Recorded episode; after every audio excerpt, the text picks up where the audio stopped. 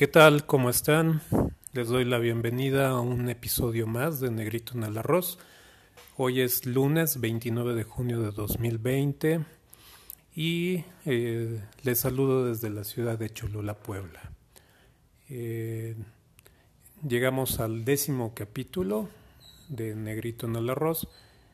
Eh, el capítulo de hoy se llama Tres o Cuatro Sueños que está inspirado en una pregunta que me hicieron ayer acerca de qué sueño tengo por cumplir o qué sueño pendiente tengo por cumplir. Y esta pregunta me tomó por sorpresa y eh, muy crudamente, muy secamente respondí que al momento no tenía ningún sueño por cumplir. Eh, según yo, eh, pues no, no estoy en esta, por lo menos en esta posición de imaginar un sueño por cumplir. Eh, y tal vez reflexionando es por esta, esta nueva situación que estamos viviendo de, del virus, del confinamiento, de esta pausa congelante, diría yo, que, que estamos viviendo en muchas actividades. Eh, por lo menos yo en mi trabajo, en mi día a día, se ha habido pausado por esta situación.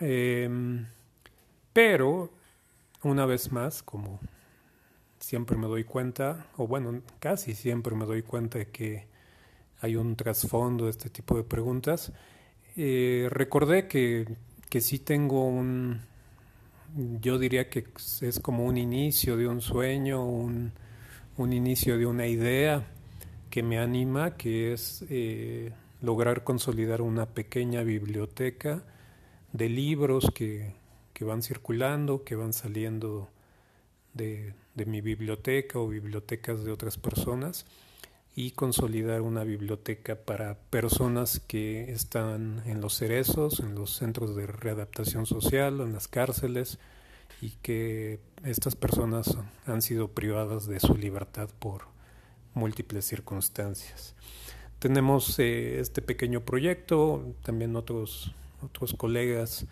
eh, se han adherido a esto y estamos esperando también que, que, el confinamiento se vaya haciendo un poco más laxo, se vaya flexibilizando y podamos hacer algunas acciones tanto de la entrega de la biblioteca como acciones de eh, lectura o escritura en las cárceles, ¿no? ya sea con hombres o con mujeres. Entonces, eh, tomando de pretexto este sueño, o este, diría yo, como este inicio de sueño, sueño inicial, ensoñación tal vez, eh, me di a la tarea de buscar a, alguien que, pudiera reflejar esto. Y obviamente eh, creo que la poesía es muy buena compañera y encontré a Gloria Gómez Guzmán eh, en una antología que se llama Aguamala y otros poemas. Eh, Gloria Gómez nació en Tampico, Tamaulipas, que es un estado bastante golpeado por el narcotráfico y por esa mala suerte de estar en frontera con los Estados Unidos de América. Y ella eh, tiene una forma muy particular de, escribir. Eh, les voy a leer cuatro poemas eh, de, de, ella que me gustan mucho, que realmente son escogidos al azar, un poco en pretexto de este, de este episodio dedicado a los sueños, pero que también creo que reflejan este espíritu de, de jugar, de crear a través de la literatura y a su vez encontrarse a sí misma. Eh, les voy a ir poniendo como estos intervalos de música o de sonido para que detecten que es otro poema. Y, eh, y bueno, espero lo disfruten y eh, también puedan hacer interacción conmigo a través de este mismo de esta misma plataforma que es Anchor o eh, a través del Facebook pueden mandar sus opiniones, sus puntos de vista. Recientemente me di cuenta que hay una persona que está escuchando el podcast en Dublín, Irlanda. Me llenó de sorpresa, pero también de agrado que alguien haya dado clic por esos territorios. Entonces, les dejo un abrazo y eh, ahí les van los poemas.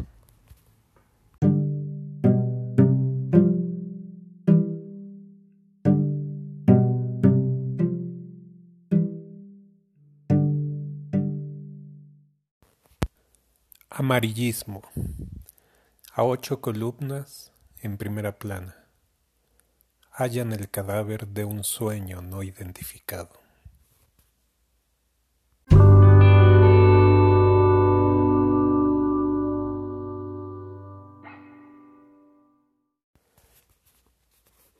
Todos van a estar de acuerdo en que no se puede sufrir aplicadamente en este tiempo. Un hombre una certeza de mujer, son una semicarcajada, arrojando granizo sintético a la intención de entibiarte. Y es que, ¿quién de ustedes podría sonreír sin mostrar la sonrisa cariada por la Coca-Cola o basura similar? A ver, ¿quién de ustedes no ha exudado glutamato monosódico? ¿Quién no ha meado cloro en proporciones genocidas. Pero ya está escrito, lavarás tu culpa con detergente biodegradable y ni así hallarás reposo.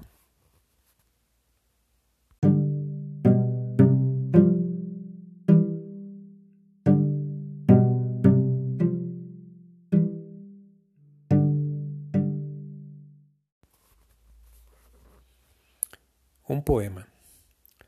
Si escribí, si me hallé, si esta es mi cara y solo yo la reconozco, si capitulé y derrumbándome en la arena de un litoral sin sobresaltos, me he reído.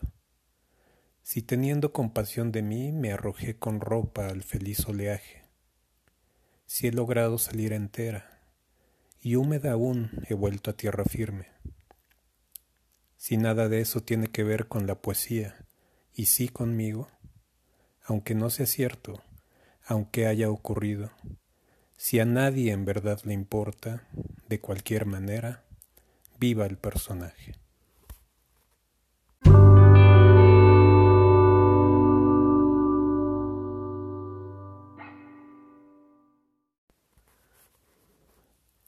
Si es cierto, como afirman los espiritistas, que disponemos de varias vidas, yo quiero ser tigre de Bengala en la siguiente.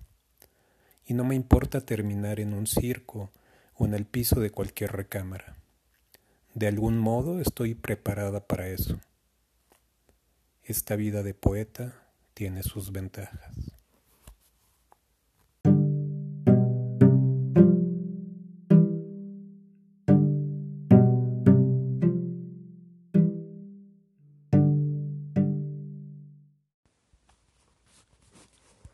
Llegué a Tampico y a la vida en 1950.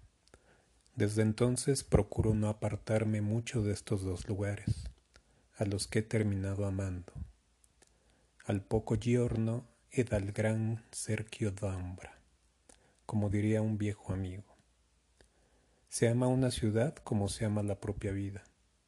Esas ruinas, esos errores son nuestros. Sí, uno debe asumir sus pasiones porque, de no hacerlo, entonces, ¿quién quedará para firmar la credencial del lector? A veces me preguntan que por qué escribo. Lo he pensado en el transcurso de una madrugada iluminada por el terrífico resplandor de un foco de 100 watts y no he llegado a conclusión más profunda que la siguiente. Cuando se ocupa el doceavo lugar de una familia miserable, uno empieza a hablar solo muy pronto. Por eso una vez apunté, y no me retracto, que un poeta es aquel que solo se dirige a los otros cuando habla consigo mismo. He escrito alrededor de cien mil textos, de los cuales he tenido la cordura, más que la gentileza, de no haber dado a la publicidad sino unas cuantas decenas. Eso me ha acarreado acres recriminaciones de los editores, pero también efusivas felicitaciones y hasta cartas de buena conducta expedidas por el gremio, abonando mi sentido del decoro, de la humildad, capacidad de autocrítica. Y esas cosas que a últimas fechas escasean. A tal práctica y atenidas sus consecuencias, aquí expongo estos poemas, al feroz juicio del pálido lector. Gloria Gómez Guzmán. Aguamala y otros poemas. Contraportada.